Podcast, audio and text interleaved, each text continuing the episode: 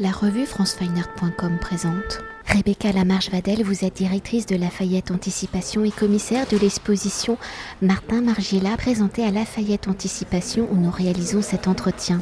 Alors surtout connu comme créateur de mode pour sa première exposition monographique à travers des installations, des sculptures, des collages, des peintures et des films, Martin Margiela prend possession et métamorphose l'ensemble des espaces de la Fondation Lafayette Anticipation pour découvrir cette exposition inédite, une exposition qui a comme titre le nom de son créateur. Tout au long de sa carrière, Martin Margiela a repoussé les frontières de l'art, décloisonnant les médiums où en tant que styliste, il conçoit des collections loin des repères traditionnels où il sera l'un des premiers à recycler des vêtements, des objets du quotidien dans ses créations.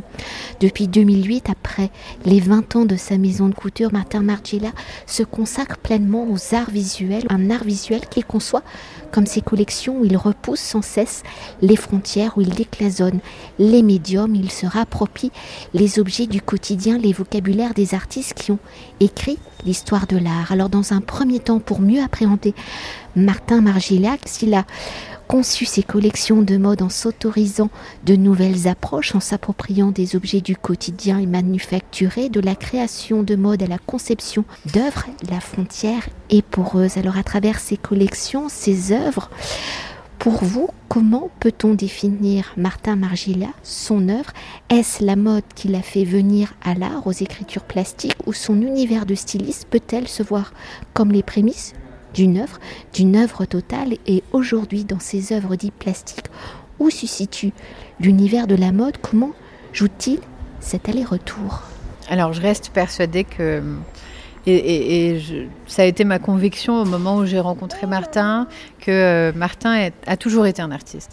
Que finalement, quand il commence à, 13 ans, qu'il rejoint une école d'art dans laquelle euh, il apprend les techniques du dessin, de l'étude anatomique euh, et, différentes techniques académique euh, et qu'à 16 ans, euh, on lui, il veut absolument aller faire une école de mode et qu'on lui dit mais absolument pas Martin, tu es un artiste, tu dois rester dans une école d'art, ce serait un gâchis immense que tu ailles dans la mode, etc. Et que contre toute attente, il décide quand même d'intégrer euh, l'Académie royale des beaux-arts d'Anvers, la fameuse si légendaire école de mode. beaucoup disent mais voilà c'est un moment où il y a rupture et où il choisit d'aller dans la mode plutôt que de poursuivre euh, ce qu'il avait si bien commencé dans le dessin.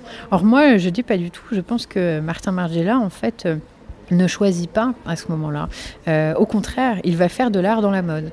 Euh, il va en fait enrichir la mode de territoires d'expérimentation, euh, de propositions, de concepts, de, de gestes qui n'y ont jamais été présentés, qui sont d'une radicalité et d'une révolution absolue, qui sont presque révolutionnaires aussi pour certains d'entre eux. Et quand Martin Margiela propose de faire des, des défilés dans une station de métro à abandonné dans un euh, squat de Belleville ou euh, qu'il décide que la prochaine bande-son de son défilé qui va avoir lieu le matin même, ce sera la cassette qu'il a trouvée sur une poubelle dans la rue euh, trois, trois minutes avant sans savoir du tout ce qu'il y a sur cette cassette ou qu'il fait des défilés dans lesquels les mannequins marchent avec des chaussures empreintes de peinture qui vont tacher un tissu qui sera utilisé pour dessiner les, les, les, pièces qui feront la prochaine collection. Il est dans des gestes, des stratégies qui sont extrêmement proches de celles d'un créateur et d'un artiste. Euh, c'est-à-dire qu'il travaille le happening, il travaille la performance, il travaille euh, avec des, médiums et des outils et des, stratégies qu'on peut reconnaître et des intérêts qu'on peut reconnaître déjà chez un Philippe Parino ou un Pierre Huyghe, qui eux aussi s'intéressent à l'aléatoire, à l'éphémère, à l'inconnu, à sortir des institutions, à sortir des, conventions euh, du monde de l'art en ce qui les concerne. Et donc je crois que il interroge des, et, va sur des territoires qui sont finalement très très proches de ceux de l'art, sauf qu'il n'est pas dans le monde de l'art. Et euh, ce qu'on présente aujourd'hui à la Fondation Lafayette d'Anticipation, euh, ce n'est pas une renaissance, ce n'est pas une rupture, c'est plutôt la poursuite des obsessions de Martin Margiela.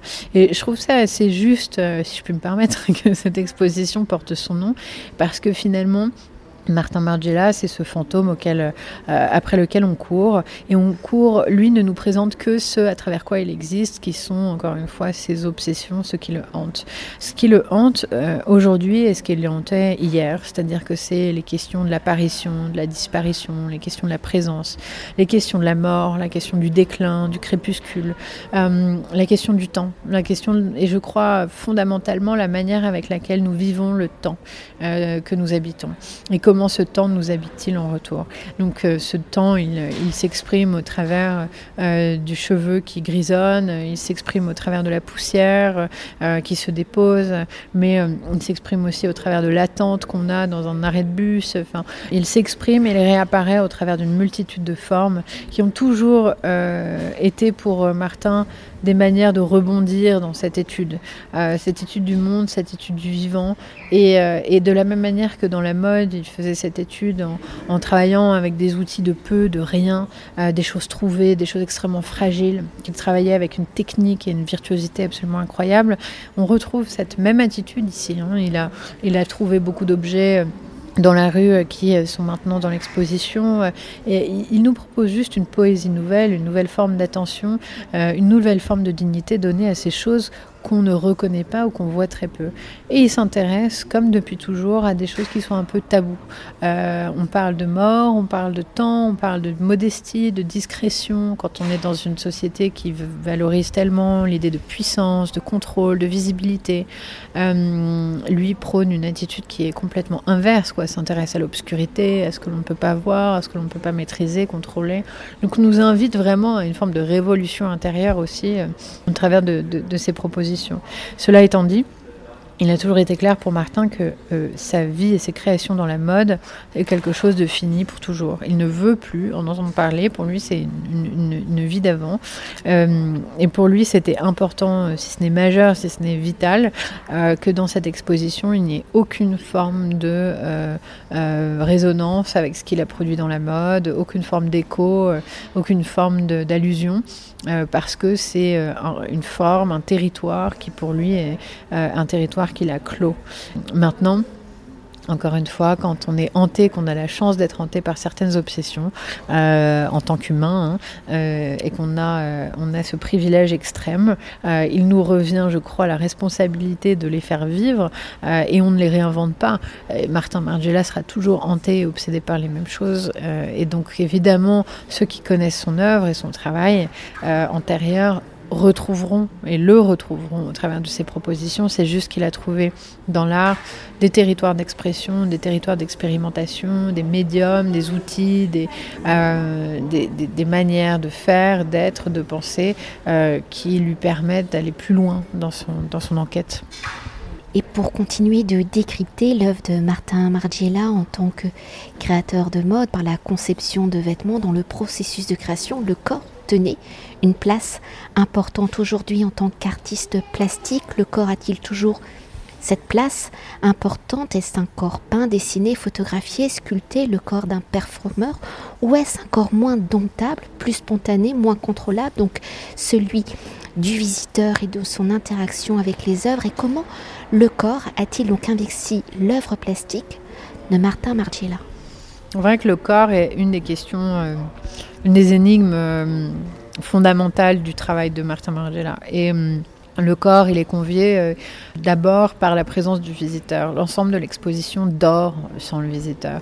Euh, c'est-à-dire qu'elle est euh, mise en mouvement, elle est activée, elle est découverte littéralement par des performeurs lorsque le visiteur entre dans les salles. Ça veut dire que finalement, on se pose la question du ici et du maintenant et de l'aspect absolument crucial de la présence. C'est-à-dire qu'on ne peut pas mimer cette présence, on ne peut pas la, la, simuler. et il, revient vraiment à chacune et chacun des visiteurs et visiteuses de, de donner vie à, ce qui se passe. Ensuite, ce qui se passe, c'est ce qu'on peut voir comme œuvre, c'est euh, des œuvres qui parlent du corps défendant, c'est-à-dire la manière avec laquelle on essaye, au travers de ce qui notre seule possession finalement, hein, de notre naissance à notre mort, qui est notre corps, qui nous est donné un petit peu pour faire ce voyage dans la vie, dans l'existence, et la manière avec laquelle, au travers de lui, on essaye de résister à, l'empreinte du temps, à l'empreinte du monde, et la manière avec laquelle il nous affecte. Et donc au travers de ça, il s'agit, il s'agit bien sûr de, de les cheveux qui reviennent beaucoup, hein, le poil qui revient beaucoup, la manière avec laquelle on les traite, la manière avec laquelle le, monde se les réapproprie presque en fait. C'est comme si au travers du cheveu qui vieillit se dessinait l'empreinte irrémédiable du monde et du temps qui passe sur nous et en fait l'acceptation nécessaire de ce retour euh, aux cendres euh, qui va avoir lieu. Et puis euh, ce corps qu'on essaye de, comprendre avec des cartographies de chevelure, notamment de Martin qui essaye de, presque de disséquer euh, euh, comme les écorchés les mouvements d'une chevelure pour essayer de la comprendre et puis finalement ne rien comprendre du tout parce que c'est incompréhensible et, impossible à reproduire. Euh, donc ces corps, oui, ils, sont là, ils, sont, ils sont des corps qui nous qui nous emprisonnent en même temps qu'ils nous rendent plus libres. Et à chaque fois, cette, euh, ce paradoxe euh, qu'on découvre aussi avec les bouches, des bouches tatouées sur des, plaques de silicone, des bouches qui essayent de dire des mots mais qui restent illisibles euh, et indicibles. donc c'est un corps qu'on essaye, avec lequel on essaye de dialoguer toute notre vie sans jamais peut-être parvenir complètement à le comprendre et à le, à le maîtriser. C'est encore une fois à quelque chose, une enveloppe dans laquelle nous sommes et qui, euh, qui euh, nous, nous enveloppe en même temps qu'elle euh, qu'elle qu'elle nous échappe. Et peut-être pour venir à un point important de l'écriture plastique de Martin Margiela, c'est son obsession pour la transformation et le détournement. Alors d'une manière globale, comment cela se manifeste-t-il? Martin Margiela est-il un héritier de Marcel Duchamp et des ready ou d'une manière plus ciblée pour l'espace de la Fondation euh, Lafayette Anticipation, s'appropriant le lieu pour y installer ses œuvres Comment a-t-il détourné les espaces de la Fondation? Euh, Bien sûr, on retrouve euh, tout l'héritage d'une tradition du championne chez Martin Margiela, c'est clair, sans que ce soit forcément conscient, parce que je pense que Martin n'a pas été vraiment dans le détail de l'œuvre de Duchamp, mais euh, il, me paraît, euh, il me paraît vraiment important en effet de noter euh, la place centrale qui sont accordées à l'accident, à l'aléatoire, à la question du regard et de la perception, telle que Duchamp les a décrits au travers du regardeur et telle que Martin Margiela vient les activer au travers de la présence du visiteur et de son corps qui active l'exposition. Et puis, ces accidents, ils se, ils se manifestent aussi au travers d'œuvres qui sont présentées dans les exposition, notamment Kit, euh, qui est une œuvre euh, rebut, c'est-à-dire que c'est une œuvre dans laquelle la machine a, échoué à produire euh, la forme qu'on lui avait demandé de produire, et donc Martin a trouvé ça dans la poubelle des ateliers. Et, euh, et, en fait, à trouver cette forme extrêmement intéressante et extrêmement convaincante. Et surtout à aimer ce moment où la machine exprime sa propre subjectivité et sa propre incapacité. Euh, et Martin est toujours très intéressé aussi par ces moments d'entre-deux. Le moment entre l'idée et la forme finale. Ces moments où le temps est un peu suspendu, où les choses ne sont pas encore nées, elles sont encore en potentiel, un peu comme les graines euh, sont des potentiels de plantes à venir. Et là, c'est les potentiels d'œuvres à naître. Et donc ça, on le découvre à ce moment-là il a euh, cet intérêt, euh, cet intérêt pour, euh, pour la tension du regard, la manière avec laquelle le regard, selon comment il est dirigé, comment il est manifesté, quel angle et quelle perspective il prend, comment ce que nous regardons va être complètement renouvelé et complètement va renaître. On a, par exemple ce dessin euh, euh, dans une des sections de l'exposition qui s'intéresse euh, pas mal au corps masculin, à l'homoérotisme, à, à, la question de l'ambiguïté aussi de ce corps, et où Martin fait des dessins de fragments de corps qui sont en fait irreconnaissables parce qu'il a seulement changé leur angle d'apparition et qui deviennent tout à coup des formes très sensuelles, très érotiques, dans lesquelles on a l'impression de voir évidemment quelque chose qui nous est familier et en même temps qui est complètement étrange. Et ça, c'est toute cette stratégie en fait de ce qui est là, ce qu'on n'avait pas pu regarder ou pu voir et qui tout à coup, grâce au regard acerbe de l'artiste, euh, va se révéler à nous et va devenir un motif euh, d'interrogation, voire d'inquiétude voire euh, d'une obsession renouvelée pour nous-mêmes.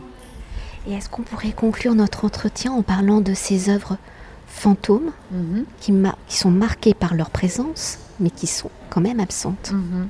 En effet, en fait, bah, l'ensemble de l'exposition est habité par des fantômes. Le premier d'entre eux, euh, c'est Air Portrait, qui sont euh, des portraits de ces femmes, qui sont des, femmes qui sont des célébrités euh, absolues de, de, notre culture. On pense à Catherine Deneuve, Françoise d'Orléac, etc. Et qui permettent à, à Martin de s'interroger sur ce qui nous subsiste, sur la manière avec laquelle nous poursuivons notre existence au travers de la mémoire et comment finalement la mort n'est pas tant une affaire de disparition physique qu'une affaire de survivance euh, intellectuelle, spirituelle dans le cœur et le corps des vivants et dans leurs mots. Euh, et donc ces fantômes apparaissent déjà en préambule de l'exposition et puis vont réapparaître euh, au travers de différents personnages au, cours du projet et puis aussi au travers de l'ensemble de ce dédale dans lesquels, euh, dans certains coins, recoins, on découvre les fantômes d'œuvres qui sont en fait euh, des œuvres qui existent, qui ont été imaginées, réalisées par, par Martin mais qui ne sont pas présentées au moment où on visite l'exposition, qui ont comme disparu ou en tout cas qui se échappent à notre regard qui nous résiste aussi. Et en fait, l'exposition, c'est un peu un procédé euh, de grand dévoilement où on a cette tradition où en fait on montre tout. Euh, on déballe, euh, on, donne, on est dans l'espèce de, sacralisation du visible. Or, Martin, au travers de ce type de stratégie, essaie de, nous faire des piqûres de rappel de la puissance de l'invisible aussi. Et ses œuvres, elles racontent tout ce qu'elles ne sont pas au travers de, de leur, leur ombre qui a été imprimée en fait sur les murs et qui continue à, hanter, à habiter l'espace, de même que ces œuvres qui apparaissent et qui disparaissent et qui nous rappellent que cette exposition, ce projet, euh, il est en permanente mutation, il est en transformation, c'est un, un projet euh, qui est euh, en flux. Merci beaucoup. Merci. Cet entretien a été réalisé par franceweiner.com.